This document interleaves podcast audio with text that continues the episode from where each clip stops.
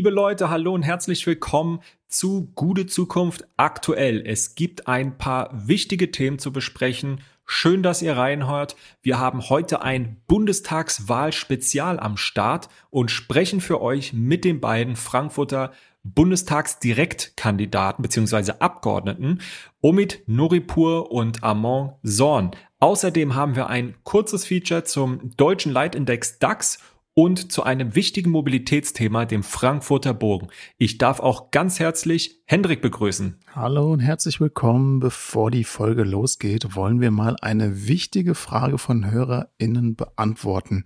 Nämlich, wer steckt eigentlich hinter der Produktion? Genau, wir haben uns natürlich auch selbst so ein bisschen umgehört, äh, wie denn der Podcast so ankommt. Und äh, naja, einige haben da immer so ein bisschen auf den Boden geguckt, äh, wo ich jetzt auch nicht so ganz weiß, äh, was das Problem war. Aber einig waren sich dann doch alle, dass der Podcast ziemlich gut produziert ist. Nun ja, das geht leider nicht auf unsere Kappe, auch wenn wir das nur ungern zugeben. Aber wir haben mit der Produktion nichts zu tun. Das macht alles unser Lukas. Wer ist Lukas, fragt ihr euch jetzt zurecht. Hendrik, kannst du helfen? Aber gern doch, wer ist Lukas? Ja, Lukas ist, man könnte sagen, die gute Seele des Podcasts, der Vollprofi, der hinter unserem Geschwurbel steckt und nicht nur für die Tonqualität sorgt, sondern auch verhindert, dass wir den ein oder anderen Shitstorm bekommen, wenn Jan mal wieder mit seinen Jokes übers Ziel hinausgeschossen ist. Ja, ich habe mich doch jetzt auch gebessert, oder? Ja. Egal. An dieser Stelle einmal ein ganz, ganz herzlichen Dank an unseren Produzenten Lukas, der als DJ Technobrauer die verrücktesten Dinge produziert und auflegt. Checkt das auf jeden Fall mal aus. Links findet ihr in den Show Notes. Und zur Erinnerung, ihr könnt unseren Kanal gerne abonnieren oder folgen, je nachdem, über welche Plattform ihr uns hört. Ihr bekommt dann freitags alle zwei Wochen die neueste Folge direkt angezeigt und wir freuen uns natürlich auch, wenn ihr eine Bewertung da lasst oder vielleicht auch mal Freundinnen und Freunden, Kolleginnen und Kollegen oder einfach in die Familiengruppe den Podcast äh, reinkopiert und empfehlt. So ist es. Und wir freuen uns tatsächlich, dass die gute Zukunft Community schon gewachsen ist und wir auch schon den ein oder anderen Hinweis, Kommentar, die eine oder andere Anregung bekommen haben. Dafür äh, sind wir natürlich weiterhin sehr offen und ihr könnt uns gerne schreiben an kontakt at gutezukunft.de. Wie schon gesagt, freuen wir uns auch immer sehr auf Hinweise äh, auf kleinere Initiativen in der Stadt, die das Thema Zukunft der Stadt und der Region betreffen. So, nun aber zu unserem Bundestagswahlspezial. Los geht's.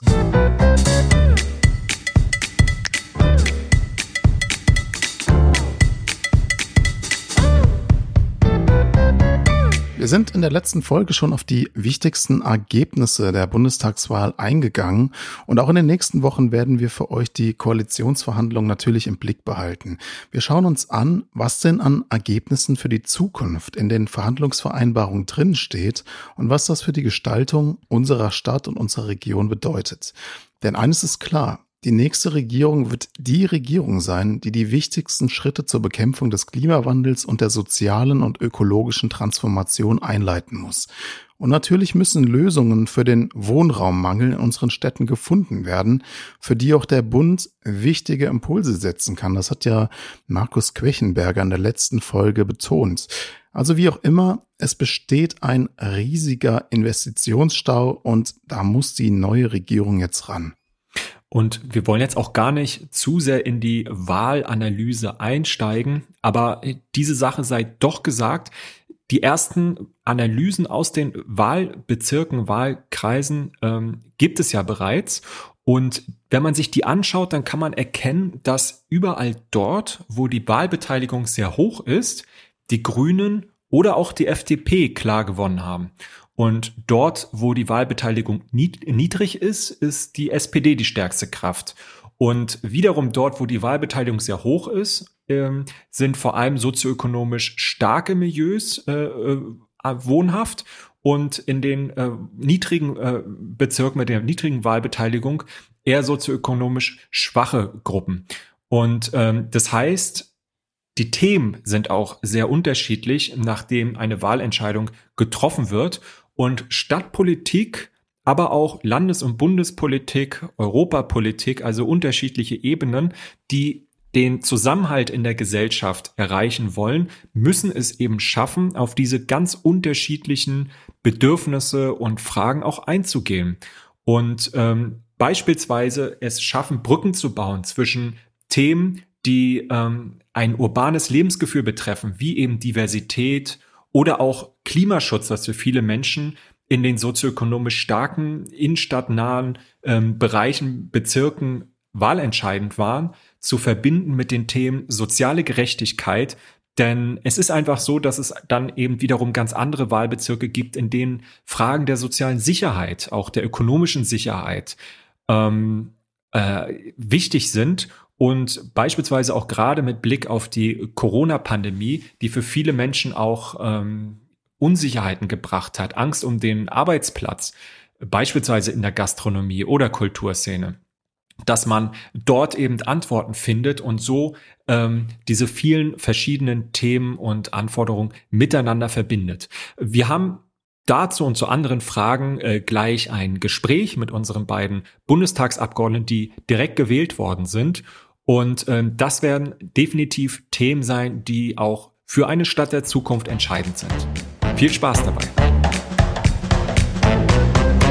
Hallo, herzlich willkommen, lieber Amon Zorn. Erst einmal herzlichen Glückwunsch zu deinem gewonnenen Direktmandat und äh, toll, dass du dir die Zeit genommen hast. Die ersten Tage jetzt im Bundestag ähm, wahrscheinlich waren schon ziemlich stressig. Du kannst ja mal erzählen, wie so die ersten Tage abgelaufen sind. Aber zunächst einmal ähm, das Wichtigste vorweg. Du hast Geschichte geschrieben, hast du in einem Interview gesagt. Ähm, inwiefern? Inwiefern ist das Wahlergebnis historisch? Hallo Jan, hallo Hendrik, vielen Dank für die Einladung. Schön, dass ich heute hier sein darf. Ähm, und auch danke für die Glückwünsche. Das Ergebnis ist durchaus historisch, äh, wenn ich das in aller Bescheidenheit so sagen darf. Ähm, denn es ist uns gelungen, unserer Stadt endlich ja, zum ersten Mal in der Geschichte der Bundesrepublik dafür zu sorgen, dass ein schwarzer Kandidat in den Deutschen Bundestag, direkt in den Deutschen Bundestag gewählt wird. Das ist Geschichte gemeinsam mit Karam Badiabi, der auch das Direktmandat in Halle an der Saale errungen hat, ist es uns gelungen, Geschichte zu schreiben. Wow, also es ist tatsächlich eine beeindruckende Leistung. Du hattest auch viele Unterstützerinnen und Unterstützer hier. Ähm, was bedeutet das für dich persönlich? Ich bin sehr dankbar. Ich bin wirklich sehr dankbar für das Ergebnis. Ähm, als ich äh, Ende März nominiert wurde und mit dem Wahlkampf angefangen habe, habe ich das Ziel ausgegeben, dass wir das Direktmandat gewinnen wollen. Habe immer dran geglaubt, aber ehrlich gesagt, dass es am Ende so deutlich wird. Der Abstand ist, ist äh, groß zwischen das Erststimmergebnis, was wir erzielt haben und das, was die CDU erzielt hat. Dass der Abstand so deutlich wird, so groß wird, hätte ich nie gedacht und bin natürlich sehr dankbar. Möchte mich bei den Frankfurterinnen und Frankfurter für das Vertrauen bedanken und kann aber auch eins versprechen. Ich werde das, diesen Vertrauenszuschuss, den ich erhalten habe, werde ich mit guter Arbeit für unsere Stadt auch äh, in den nächsten Jahren zurückzahlen. Ja, das ist ein prima Versprechen. Wir sind ja ein Zukunftspodcast. Also vielleicht als äh, erste Frage dazu, was bedeutet Zukunft für dich eigentlich im Kontext deiner jetzt beginnenden Arbeit im Bundestag? Naja, Zukunft für mich bedeutet, dass man die Themen, die gesellschaftlichen Herausforderungen des 21. Jahrhunderts, dass man die fest im Blick hat und auch eine progressive Politik auf den Weg bringt, die dafür Sorge trägt, dass wir diese Begegnungen, diese Herausforderungen begegnen können. Wir haben im Wahlkampf viel gesprochen. Viele waren der Meinung, dass der Wahlkampf inhaltsleer war. So habe ich das überhaupt nicht wahrgenommen. Wenn ich in Frankfurt unterwegs war, ob das jetzt in Bockenheim war, ob das in Frankfurter Westen war, ob das in Zeisheim, Sindlingen, Unterliederbach, in Gallus, überall, wo ich unterwegs war, haben wir über diese Zukunftsthemen gesprochen. Ja, und auch generationenübergreifend. Ich finde das auch immer bedenklich, dass es immer so getan wird, als ob die Fragen des Klimaschutzes mhm. nur die jungen Leute betreffen. Das war nicht mein Eindruck. Deswegen, wenn es darum geht, Zukunft zu machen, ähm, freue ich mich, dass ich in den nächsten Jahren da meinen Beitrag dazu leisten kann. Und die Themen liegen auf der Hand. Das ist die Bekämpfung des Klimawandels. Das ist hier in Frankfurt für mehr bezahlbaren Wohnraum zu sorgen. Das ist eine innovative und nachhaltige Wirtschaft äh, auf den Weg zu bringen, was dafür sorgt, dass gute und gut bezahlte Arbeitsplätze entstehen. Das ist aber auch der gesellschaftliche Friede und der gesellschaftliche Zusammenhalt bei uns in der Gesellschaft. Und bei diesen Themen würde ich gerne mitmachen. Mhm. Ähm, du bist ja auch Digitalisierungspolitiker. Vielleicht kannst du noch mal so ein, zwei ganz konkrete Projekte herausgreifen, äh, die jetzt für dich als nächstes in deiner Arbeit im Bundestag anstehen.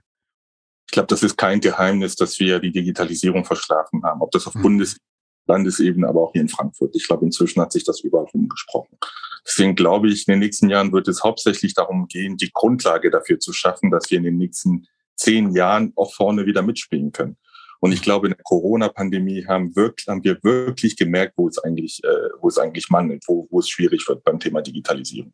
Das erste, was wir vorantreiben müssen, ist eine entsprechende Infrastruktur auf die Beine zu bringen und dafür zu sorgen, dass Digitalisierung allen Menschen, die, das fängt an Schulen an, dass wir dort moderne Schulen brauchen, wo es Whiteboards gibt, wo es WLAN gibt, wo es äh, mobile Endgeräte gibt, damit im Corona-Fall oder damit auch im Notfall teilweise der Unterricht auch online nach wie vor stattfinden kann, ohne dass äh, Kinder auf sich alleine gestellt sind oder auch äh, Eltern und Lehrerinnen und Lehrer sich mit der Situation auseinandersetzen müssen. Da wird es auf den Staat darauf ankommen, die richtigen Rahmenbedingungen zu schaffen. Und viele sagen immer, es braucht Geld, es braucht Geld, es braucht Geld. Nein, ich glaube, im Bereich Digitalisierung haben wir gesehen, der Bund hat in den letzten Jahren Milliarden zur Verfügung gestellt. An Geld mangelt, mangelt es wirklich nur nicht. Wenn es darum geht, wirklich moderne Schulen zu haben, dann geht es darum, dass wir mehr Planungskapazitäten brauchen. Der Bund hat das Geld zur Verfügung gestellt. Es wird allerdings an äh, Fachexperten, äh, Fachexperten, die entsprechend sich mit der Materie auskennen und die das Geld abrufen können und dafür sorgen können, dass es sinnvoll geplant wird und eingesetzt wird. Das wäre ein Thema, was sich schnellstmöglich mit anstoßen wird. Es geht aber auch weiter beim Thema Verwaltung, moderne Verwaltung.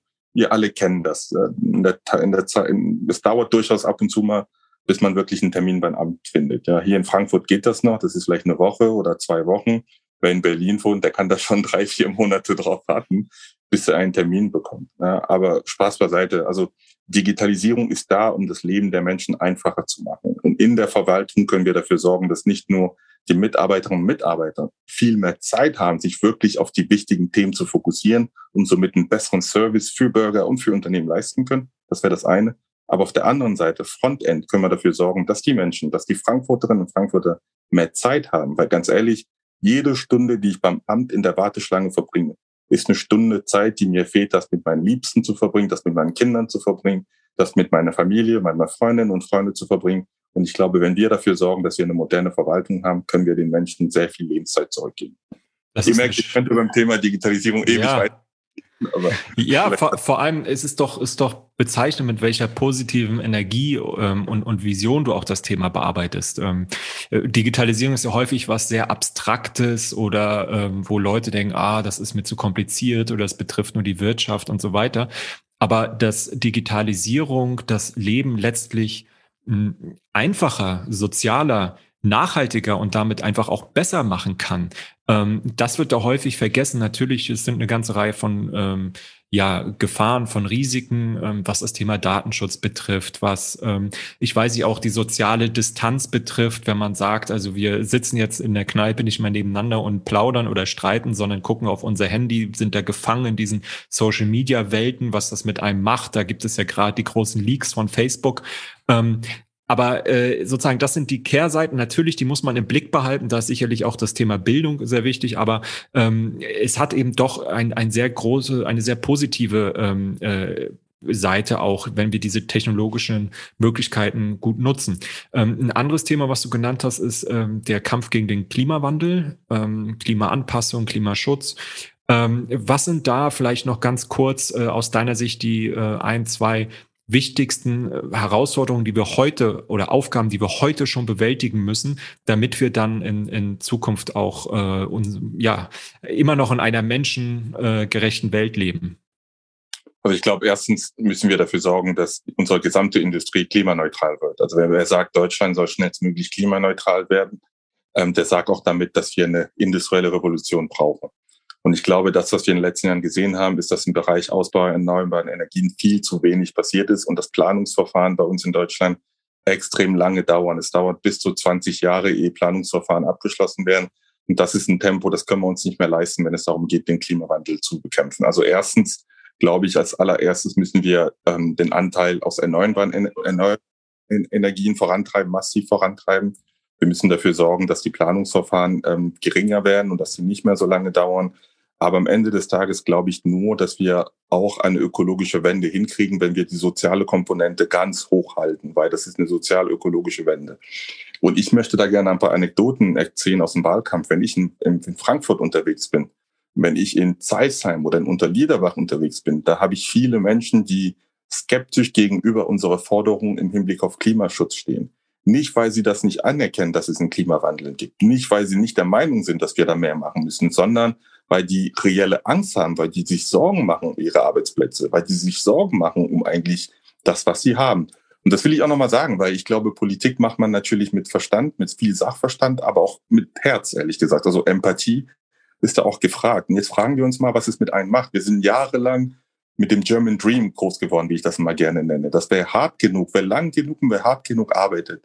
Ob der eine Ausbildung gemacht hat, ob der studiert hat, wer einen Job hat und hart genug arbeitet, der kann sich irgendwann mal eine Wohnung leisten oder ein Haus leisten. Wer in Frankfurt lebt und wohnt, der wird feststellen, dass man auf Vollzeit es immer schwieriger hat, eine Wohnung zu finden. Wer hart genug arbeitet, der kann sich ein Auto leisten. Und wir sagen, nein, die Leute sollen aufs Auto verzichten, das ist gut für, für, für die Lebensqualität in der Stadt. Das stimmt ja auch und das ist auch gut, um den Klimawandel zu bekämpfen. Das stimmt ja auch, aber das ist wieder eine Sache, wo der ein oder andere sich so vorkommt, als ob wir irgendwas wegnehmen würde. Und die zwei anderen Sachen, die dazugehören, zum German Dream bis jetzt dazugehört haben, ist auch das Thema Fleisch. Ich kann mich mal ein gutes Stück Steak leisten. Und das Thema Fliegen. Ich kann mir einmal, zweimal im Jahr mit meiner Familie und Urlaub äh, leisten.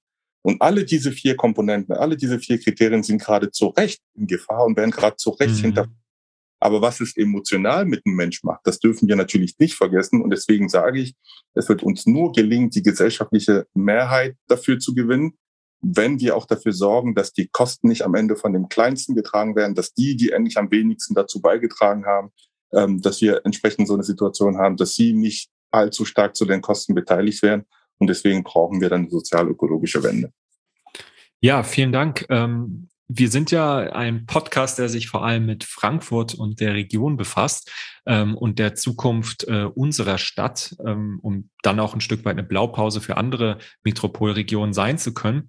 Wie sieht denn dein Frankfurt, gerade auch als direkt gewählter Abgeordneter jetzt für deine Stadt, wie sieht dein Frankfurt der Zukunft aus? Also jetzt nicht morgen, übermorgen, auch nicht in vier Jahren, sondern wirklich mal gedacht in 20 Jahren, in 30 Jahren. Wie sollte sich unsere Stadt entwickeln, damit man hier immer noch gut leben kann? Ja, ähm, ich, ich, ich bin ja ein aufmerksamer Zuhörer äh, des, Pod, des Podcasts und ich mag diese Zukunft. Ach, du bist der eine. ich bin der eine, ja. Jetzt wissen wir es endlich. und ich mag diese Zukunftsbilder, diese Zukunftsvision, die mag ich sehr. Und ich glaube, wenn ich an mein Frankfurt denke, mein Frankfurt 2030 als Beispiel, dann stelle ich mir eine vielfältige Stadt in vielerlei Hinsicht, vielfältig im Hinblick auf die Menschen. Das ist jetzt schon der Fall, dass wir viele verschiedene Menschen, verschiedene Nationalitäten haben, die friedlich in Frankfurt zusammenleben. Das macht mich stolz und, und das ist wirklich das Tolle an Frankfurt. Aber Vielfalt auch im Hinblick auf die verschiedenen Lebensrealitäten und die Berufe. Also in Frankfurt hast du einen Banker, der gleich am selben Tisch sitzt mit, äh, mit einem Arbeiter und mit der Pflegekraft und so weiter und so fort. Und das finde ich das Wunderschöne an dieser Stadt. Und das brauchen wir, das müssen wir unbedingt aufrechterhalten. Insbesondere wenn es um das Thema sozialen Wohnungsbau geht oder Wohnungsbau allgemein und auch soziale Durchmischung.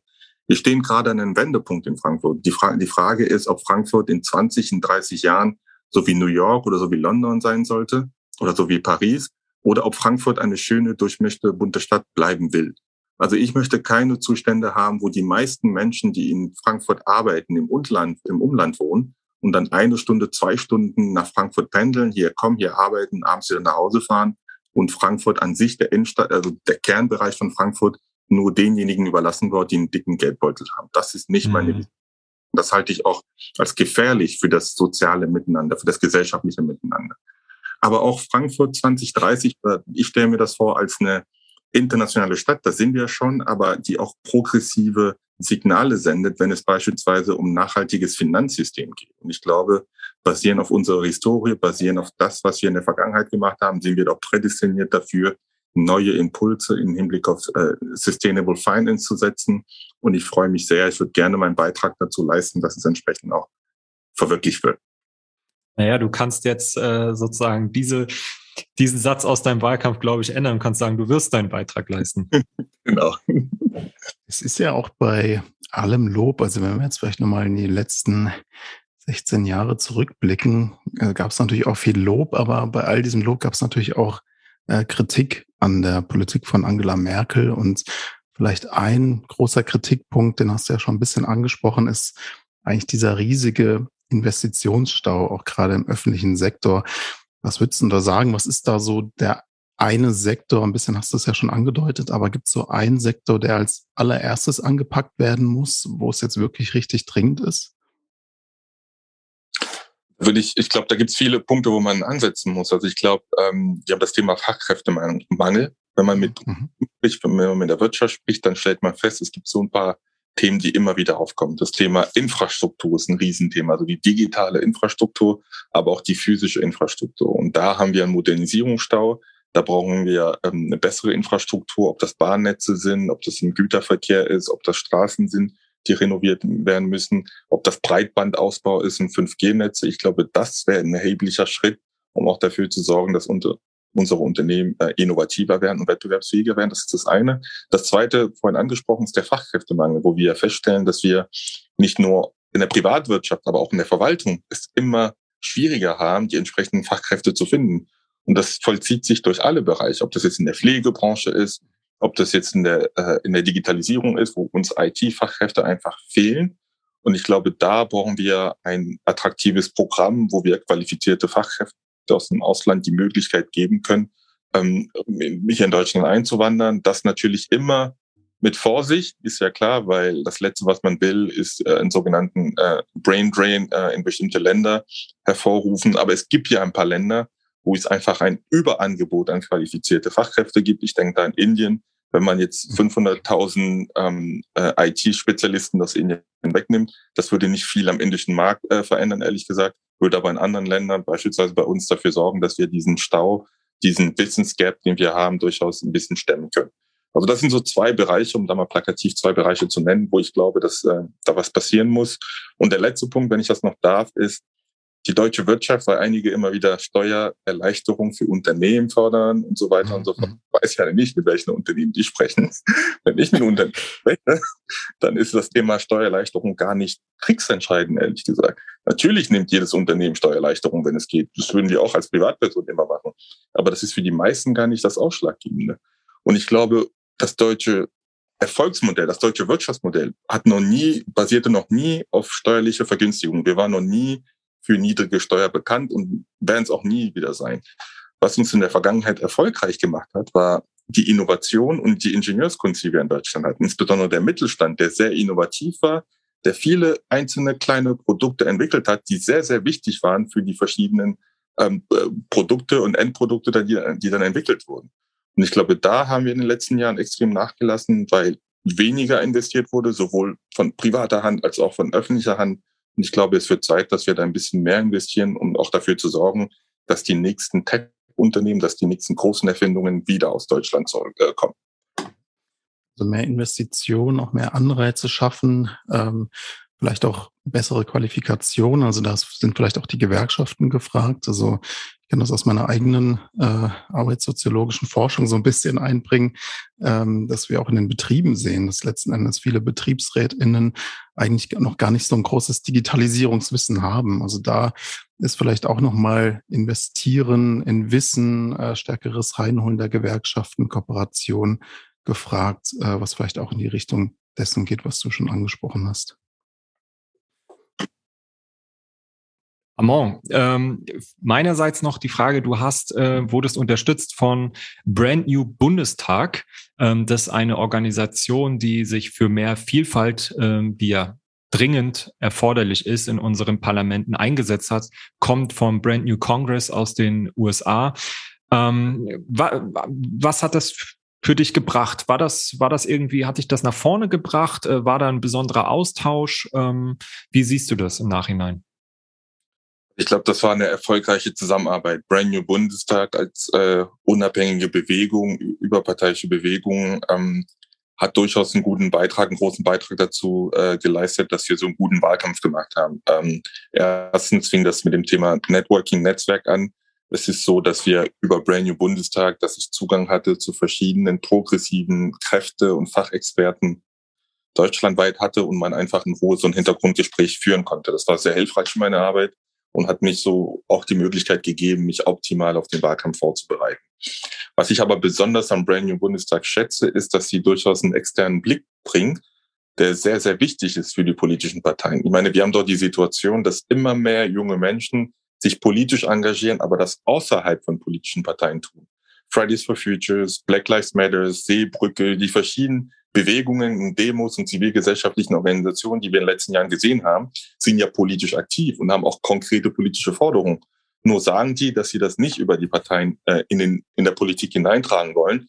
Und ich finde, das ist auch ein Denkzettel für die politischen Parteien, wo wir systematisch darüber nachdenken wollen, wie können wir dafür sorgen, dass mehr junge Menschen, nicht nur junge Menschen, aber dass mehr Menschen insgesamt ähm, es attraktiv finden, es wichtig finden, sich politisch, sich parteipolitisch ein, zu engagieren. Und Brand New Bundestag schafft da eine sehr gute Brücke.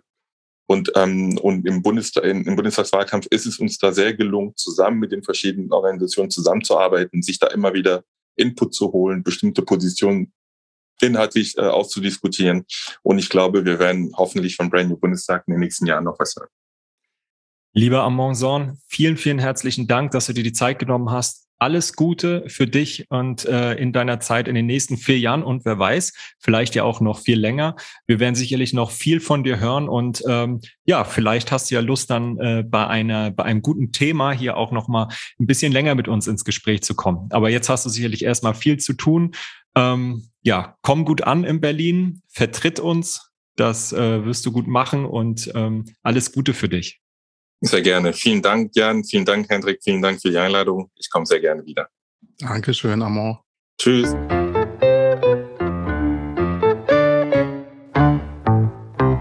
Herzlich willkommen, lieber Omid Noripur und ganz herzlichen Glückwunsch zum gewonnenen Direktmandat. Ähm, du bist der erste grüne Abgeordnete mit Direktmandat in dem Wahlkreis in Frankfurt. Das hat selbst Joschka Fischer nicht geschafft. Ähm, es ist der ehemalige Wahlkreis von Erika Steinbach. Den hast du ähm, äh, sozusagen auf links gedreht äh, ähm, und damit Geschichte geschrieben. Ähm, wir sind ja hier ein Zukunftspodcast, insofern ähm, äh, darf ich vielleicht äh, unsere Sympathie dafür ähm, äh, verraten, dass eben dieser rückwärtsgewandte Blick nicht mehr der dominante ist. Äh, was bedeutet das Wahlergebnis für dich persönlich? Erstens, Dankeschön. Äh, zweitens, danke Frankfurt. Äh, drittens, das bedeutet mir einfach alles. Äh, das ist nicht äh, irgendeine Stadt, wo man irgendwie einfach hingeht, und, um Wahlkreise zu gewinnen, sondern das ist äh, die Heimat, die mir gegeben wurde, nachdem ich äh, die andere verloren habe. Äh, und das ist extrem emotional. Also ich äh, äh, bin äh, nicht sofort in den Keller gegangen zum Heulen, weil da, wo wir gefeiert haben, gab es keinen Keller.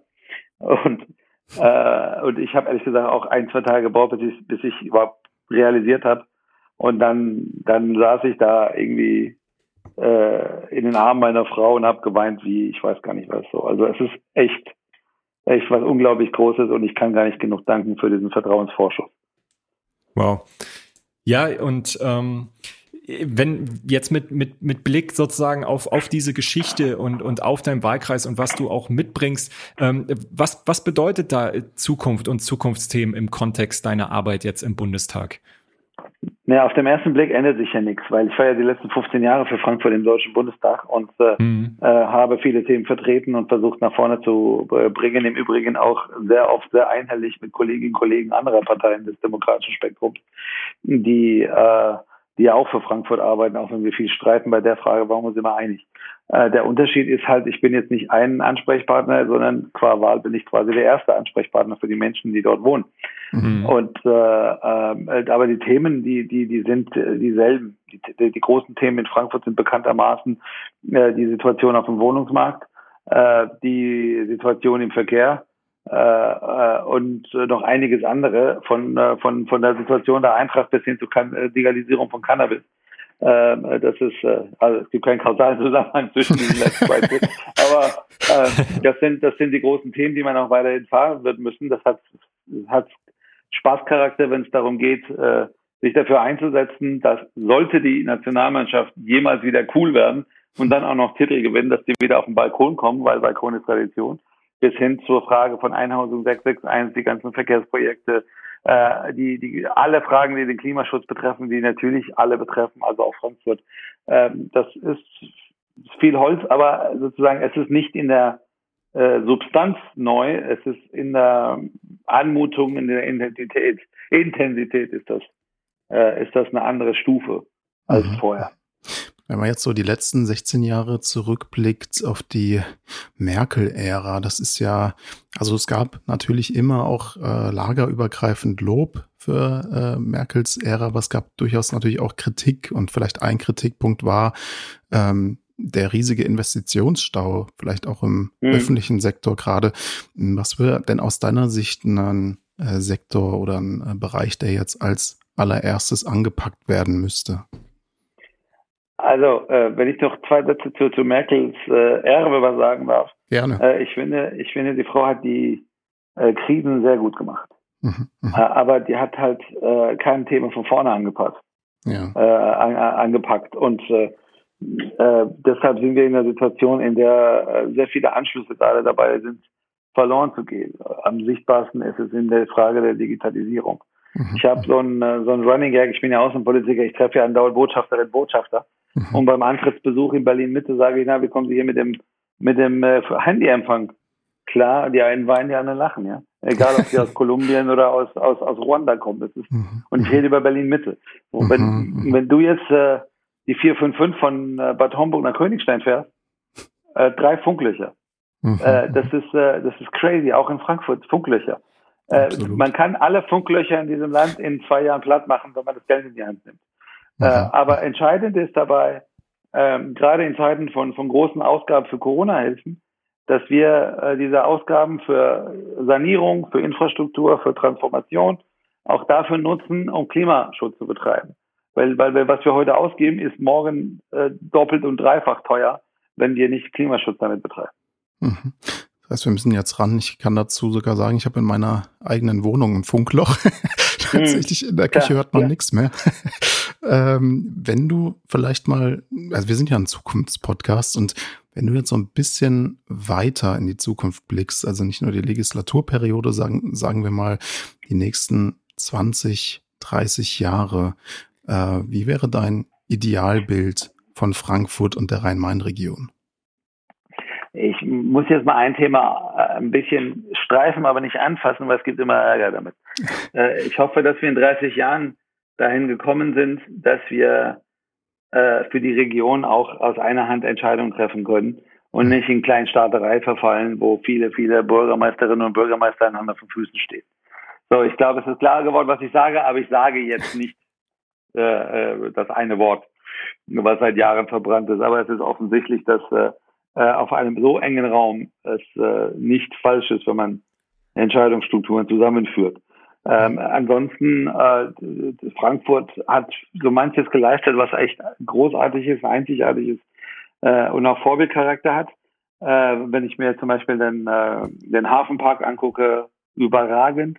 Mhm. Äh, das ist halt äh, absolut zentral, dass äh, wir diese, diese Wege auch fortsetzen, aber auch gucken, was andere vergleichbare Metropolen machen. Ähm, ähm, diese, diese Plakate von dieser einen Partei, die, der ich nicht angehöre, aber mhm. Radfahren wegen Kopenhagen. Mhm. Ähm, mhm. das, das ist schon wichtig, dass wir gucken, was, was woanders abgeht, und zwar im Übrigen nicht nur in Europa. Und mhm. weil ich ja außen mache, bin ich ja viel rumgereist und habe vieles gesehen da draußen, wo ich sagen würde, verdammt gute Idee jetzt in, was weiß ich, in Buenos Aires, ja. Mhm. Äh, soll, sollten wir vielleicht mal überlegen, ob wir das nicht auch machen.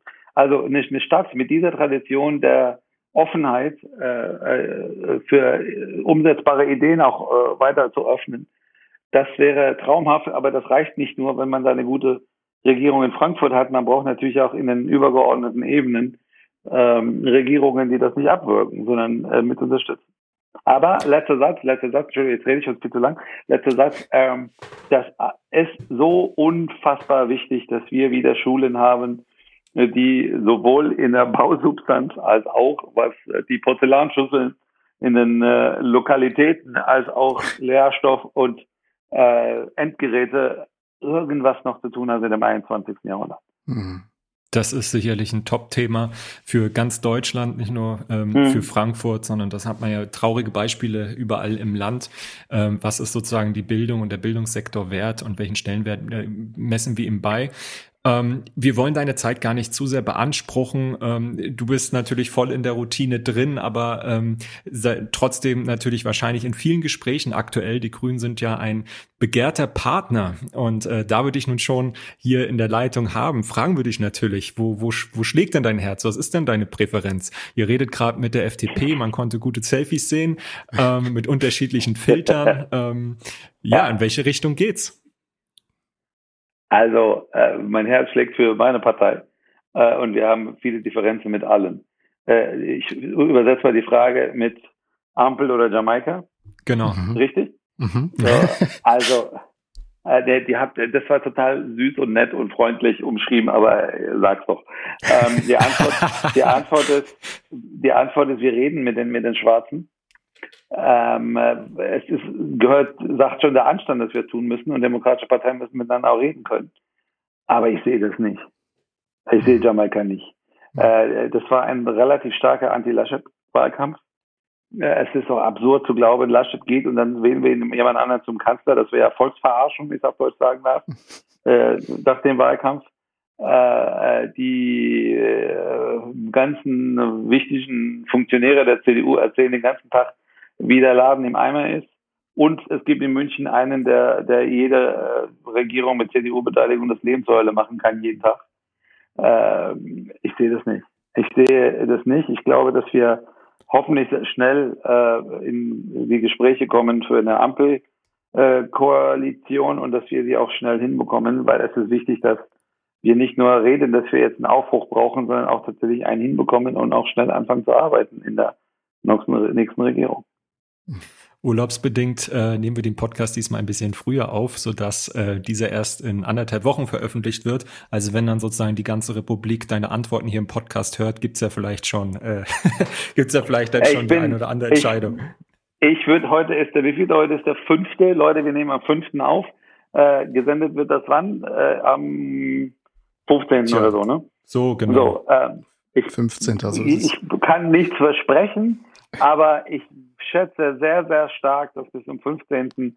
Äh, wir bereits mit den Sondierungen fertig sind und schon angefangen haben, Koalitionsgespräche vorzubereiten. Wow. Ich würde, wenn ihr wetten wollt, dann äh, setzt äh, Schursch, wenn ihr und wenn ihr ganz, ganz viel Geld verdienen wollt mit ganz wenig Einsatz, dann setzt auf Jamaika, aber ich glaube, damit macht ihr kein Geld. Oder auf die Kroko.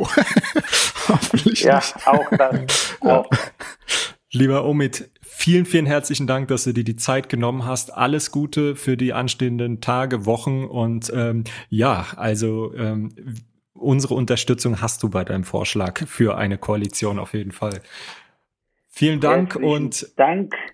Achso, äh, und wenn ich noch einen Wunsch äußern darf, äh, ich muss ja sagen, ich, ich habe ja ehrlich gesagt ganz heimlich in meiner Mördergrube namens Herzens zwei Saisonziele, ja. Äh, äh, vor Hertha landen und vor Gladbach landen äh, das, ich gebe zu, das ist fies und gemein, aber ey, das wäre das, wär das Schönste und äh, das wäre so wichtig, dass wir, dass wir Freddy aus dem Stadion schießen. Äh, und wenn dieser Podcast vor dem Heimspiel gegen Hertha äh, ausgestrahlt wird, denkt bitte an meine Worte. Ich danke. das werden wir machen. Schnee. Genau. Auch das wäre eine gute Zukunft. Omid Noripur, vielen herzlichen Dank für das Interview. Mach's danke gut. auch. Ciao, ciao.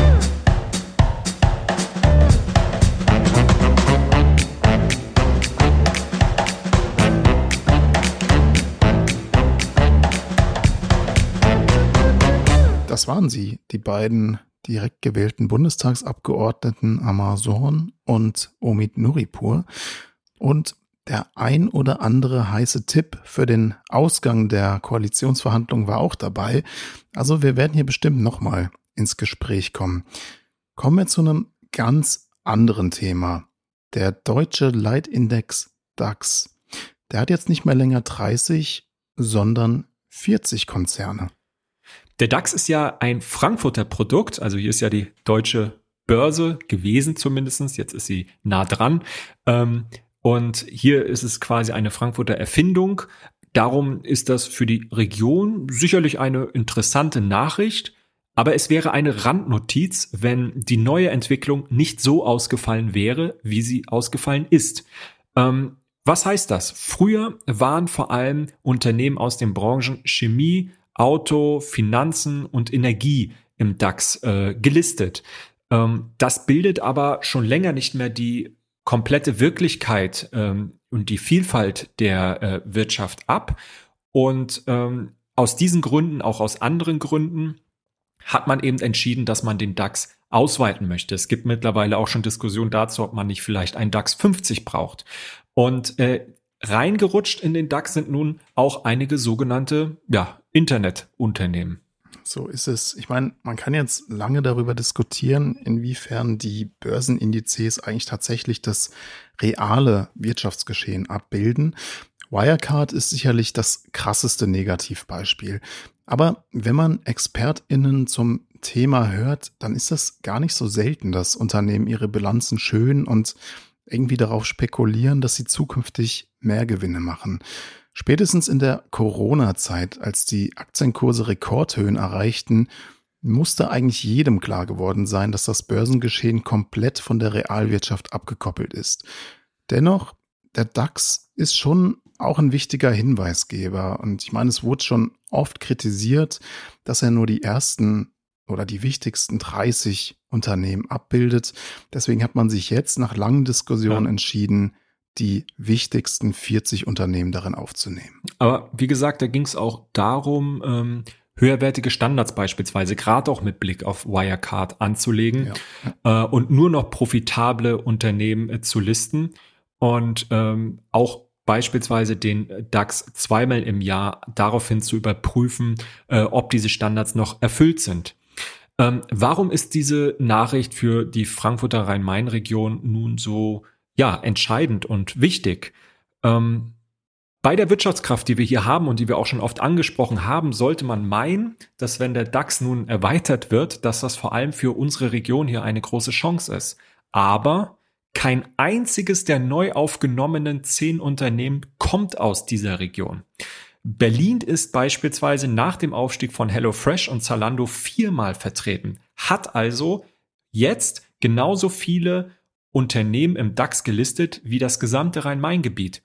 Obwohl hier häufig so getan wird, als könne man, könne Berlin eh nicht mithalten, ähm, die äh, machen die Politik und wir sind hier für die Wirtschaft zuständig. Und ähm, München ist sogar in weite Ferne gerückt, hat sieben Unternehmen, Bayern insgesamt elf. Also das ist schon ein Problem für die Region ja. Rhein-Main. Ähm, zudem die Konzerne, die es in den DAX geschafft haben, hier aus der Region, also Deutsche Bank, Deutsche Börse, die auch schon vorher drin waren. Und Merck, genau, die sind schon lange drin. Das sind alles äh, Unternehmen beziehungsweise Konzerne mit einer langen Geschichte und einer großen Wirtschaftskraft. Ja. Ähm, die sind natürlich auch äh, in ihren Bereichen Weltmarktführer, also richtig etabliert. Aber es sind eben nicht diese, diese Unicorns, diese jungen, aufstrebenden äh, Unternehmen aus der Tech-Branche, die auf vollkommen neue innovative Geschäftsmodelle aufbauen. Vielleicht nochmal, Unicorn äh, ist quasi sind Unternehmen, die mit Startups, die mittlerweile mit einer Milliarde bewertet werden. Das sind Unternehmen, die, die gab es eigentlich vor ja. 10 oder 15 Jahren da gab es noch gar nicht. Ja. Und äh, für die Zukunftsfähigkeit Frankfurts in der Region, aber das gilt natürlich genauso auch für andere Metropolregionen, wird ganz entscheidend sein, ähm, natürlich auf der einen Seite, wie sie die Transformation der bestehenden Wirtschaftsstruktur der bestehenden Konzerne schaffen, also beispielsweise in digitaler äh, Transformation oder in der ähm, ökologischen Transformation oder auch was die Implementierung von Megatrends wie New Work, New Work anbetrifft oder ähm, ja, diese ganzen Hybrid-Arbeitsmodelle, die jetzt äh, kommen. Äh, aber auf der anderen Seite natürlich ist auch entscheidend, wie sie es schaffen, ein Umfeld für neue Geschäftsideen und neue Geschäftsmodelle äh, zu schaffen, in dem sich genau diese Ideen dann auch etablieren können. Und da sind Berlin, aber offensichtlich auch München deutlich weiter vorne. Also in Berlin ist es sicherlich ein entscheidender Faktor, dass dort die Mieten sehr niedrig sind, dass ähm, die ganze Kulturszene und das soziale Umfeld äh, für junge ähm, Unternehmen, die auch noch keine hohen Gehälter zum Teil zahlen können, einfach sehr attraktiv ist und ein Standortvorteil. Und ähm, da müssen wir sicherlich äh, noch äh, nachziehen, selbst was Fintech-Unternehmen angeht, also die im Finanzbereich ähm, ihr Konzept, äh, ihr Geschäftsmodell angesiedelt haben, sollte man ja eigentlich denken, dass die hier, wo die äh, traditionellen Banken noch ihre, ihren, Groß ihren Sitz haben, ähm, ja, für sich auch ein Umfeld sehen, ähm, anzudocken, sich zu etablieren, aber auch die sind äh, zumeist in Berlin, in München oder anderen Regionen, nur eben nicht in Frankfurt ähm, beheimatet. Und das ist eine große Schwierigkeit, ähm, die Frankfurt tatsächlich ähm, ins Grübeln bringen sollte. Ja, also ich hätte jetzt auch intuitiv äh, gedacht, dass die Fintech-Unternehmen hier viel stärker aufgebaut sind in der Region. Also da wird es interessant sein äh, zu sehen, wie sich das in der Zukunft entwickelt. Kommen wir zum anderen Thema, Mobilität, dem Zukunftsthema Nummer eins, wenn es um den Klimaschutz geht. Die Mobilitätswende ist notwendig ähm, und das betrifft natürlich insbesondere den Autoverkehr, ein geradezu heiliges Thema in der Bundesrepublik. Ja. Ähm, wir haben das immer mal wieder angesprochen und äh, werden dazu sicher auch noch mal eine extra Folge machen in Zukunft. Wir müssen dann nur noch überlegen, wen wir dazu einladen. Also wir würden auch anhieb 10, 20 Gesprächspartner einladen, die echt spannend wären. Ähm, warum ist das eigentlich so wichtig? Ähm, ganz einfach, der Straßenverkehr ist weltweit für über 18 Prozent des CO2-Ausstoßes verantwortlich. Im Vergleich dazu der weltweite Flugverkehr in Anführungsstrichen nur für drei Prozent. EU-weit reden wir beim Autoverkehr sogar von 26 Prozent. In Frankfurt immerhin noch von 21 Prozent. Also wie man es dreht und wendet, es ist ein Schlüsselbereich, um die Klimaziele zu erreichen. Genau, und gerade für das Rhein-Main-Gebiet ist es von besonderer Bedeutung, ja. denn wir haben das schon öfter angesprochen, Hunderttausende Ein- und AuspendlerInnen jeden Tag Blechlawinen, die sich durch die Straßen schieben. Und ähm, da ist natürlich eine Hoffnung, dass jetzt das Projekt Frankfurter Bogen vorankommt. Vielleicht erklärst du mal kurz, worum es dabei geht. Ziel ist es beim Frankfurter Bogen, Frankfurt und die Region vom Autoverkehr zu entlasten. Es geht um alle Kommunen, die mit S-Bahn oder Regionalbahn in maximal einer halben Stunde vom Frankfurter Hauptbahnhof entfernt liegen. Anstatt auf irgendwelchen Flächen fernab eines vernünftigen Angebots an öffentlichen Nahverkehr soll dort neuer Wohnraum entstehen. 37 von 55 Kommunen machen bereits mit, heißt es jedenfalls aus dem hessischen Wirtschaftsministerium. Und man kann schon sagen, das ist ein eine Win-Win-Situation eigentlich für mhm. alle Beteiligten. Denn auch wer in Frankfurt wohnt, kommt zu bestimmten Zeiten mit dem Auto einfach nicht mehr voran in der Stadt. Also das, ja, das hat äh, Markus Quechenberger ja auch in der letzten Folge erklärt, ähm, äh, dass es natürlich eine Chance ist, in der Region ähm, zusammenzuarbeiten, aber auch, dass es schwierig ist, solche Großprojekte zu realisieren. Also beispielsweise der lange Planungshorizont oder mhm. die finanziellen Mittel, die bereitgestellt werden müssen. Ähm, dann gibt es Bürgerbegehren dagegen. Ähm, trotzdem, von der Idee her klingt das ja alles sehr vernünftig. Gibt es denn da Kritik?